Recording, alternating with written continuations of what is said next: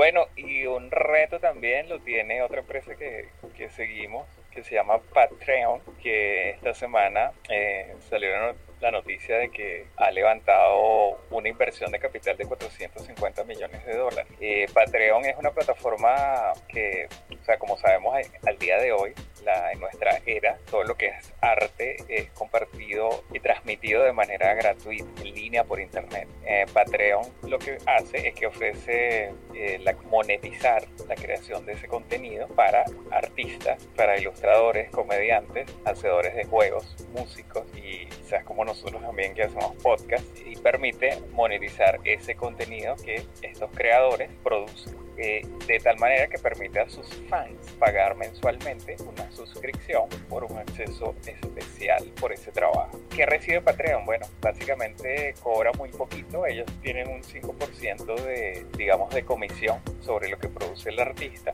Eh, esto es, digamos, le deja un margen bastante alto al artista. Y en números, este, actualmente Patreon tiene alrededor de 50 mil creadores, un millón de suscriptores que están pagando en promedio 12 dólares por mes por acceso a contenido exclusivo, por supuesto. Y es, está en la vía de pagar eh, para finales de 2017 de este año 150 millones de dólares. O sea, eso significa que Patreon se quedaría con eh, la pequeña cantidad de, bueno, digo pequeña, eh, reforma relativa, pues 7.5 millones este año. Sin embargo, o sea, a pesar de que esta cantidad puede ser pequeña para algunos inversionistas, estos están apostando de que siga creciendo la plataforma y que se convierta en un pilar de, esta nueva economía de creadores. Eh, TechCrunch se ha enterado de que Patreon cerró una serie de inversión, serie C de inversiones, de rondas de capital, según tres fuentes. Y estas dos de las fuentes informan que fue esa inversión fue de 450 millones y que una de las compañías involucradas fue Index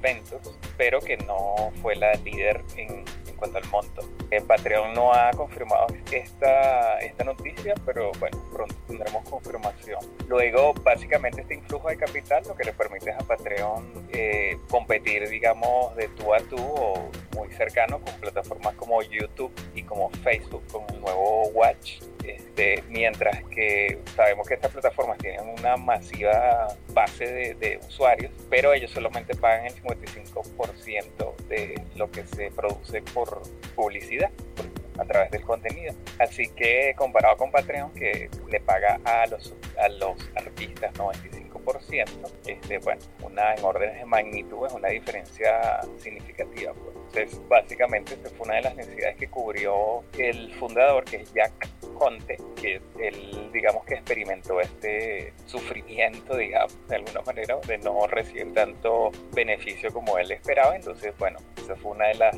motivaciones para crear Patreon. Hasta el día de hoy, Patreon ha acumulado o ha levantado, pues en capital, 47.1 millones de dólares, de con una ronda que empezó en el 2016 por 30 millones. Y básicamente tener bolsillos un poco más profundos le va a permitir eh, crear nuevos digamos, servicios, productos y, y construir nuevas oportunidades para de, de, vías de ingreso para la compañía. Básicamente Patreon tiene la ventaja de estar eh, en el medio, digamos, de, de estas tendencias de, de, compartir contenido y que, bueno, que los artistas y personas pueden unirse a esta plataforma para empezar a aprovechar y monetizar su, sus creaciones. Sí, probablemente nosotros estemos allí muy pronto, acaba de destacar.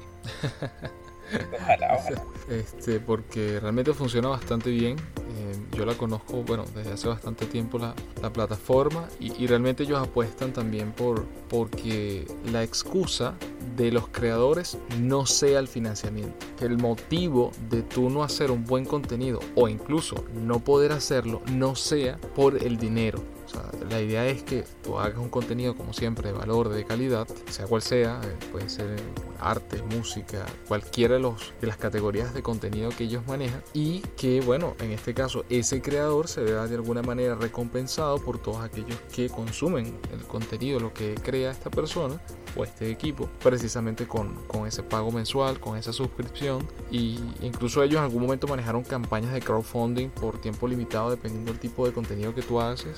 Entonces tienes la, no sé si sigue activo, pero en algún momento sí estaba, tienes la posibilidad de tú abrir ¿no? un proyecto en particular, algo como extraordinario lo que usualmente ya venía generando y tenías la posibilidad de que todo un grupo público, o sea, no solamente aquellos que están inscritos en la plataforma, sino otros que, que querían sumar a ese proyecto, podían aportar este, una suma al estilo de, de Kickstarter este, a ese proyecto en particular. Entonces yo pienso que, bueno, sí, tener más dinero allí para poder diversificar las vías de ingreso, potenciar aquellas que ya están funcionando, este, es algo muy importante porque como siempre apostamos por la competencia y mientras más competencia, más diversificación existirá y, mayor calidad exige, pero también se consume mejor contenido.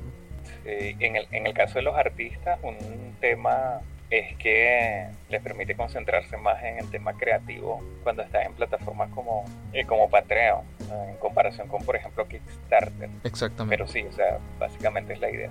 Así es.